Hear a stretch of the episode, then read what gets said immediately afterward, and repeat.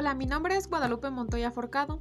Estudio en el, en el Comunitario La Virgen. Hoy les hablaré sobre el origen del magnetismo terrestre. Es interesante el tema porque nos explica los fenómenos naturales, la sorprendente capacidad de orientación de las aves y mamíferos marinos durante sus, largos, sus largas migraciones.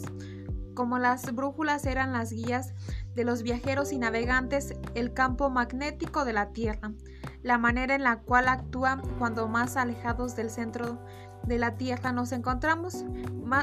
me pareció será el campo a una. Me pareció muy curioso que el núcleo terrestre de la Tierra es una enorme esfera metálica de un tamaño similar al de Marte, con un radio de unos 3.400 kilómetros y nos explica que está compuesto mayor, mayormente por el hierro y el níquel, que son metales y lo más importante, buenos conductores de electricidad. Muchísimas gracias por su atención. Les invito a que sigan mi canal.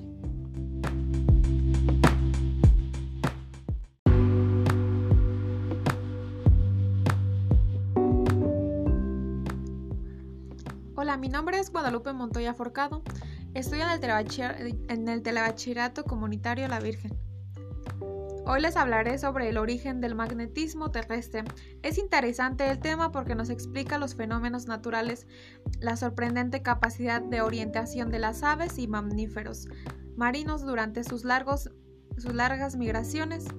Como las brújulas eran las guías de los viajeros y navegantes, el campo magnético de la Tierra la manera en la cual actúa cuando más alejados del centro de la Tierra nos encontramos. Me pareció será el campo a una dípala. Me pareció muy curioso que el núcleo terrestre de la Tierra es una enorme esfera metálica de un tamaño similar al de Marte, con un radio de unos 3.400 kilómetros y nos explica que está compuesto mayor, mayormente por el hierro y el níquel, que son metales y lo más importante, buenos conductores de electricidad. Muchísimas gracias por su atención. Les invito a que sigan mi canal.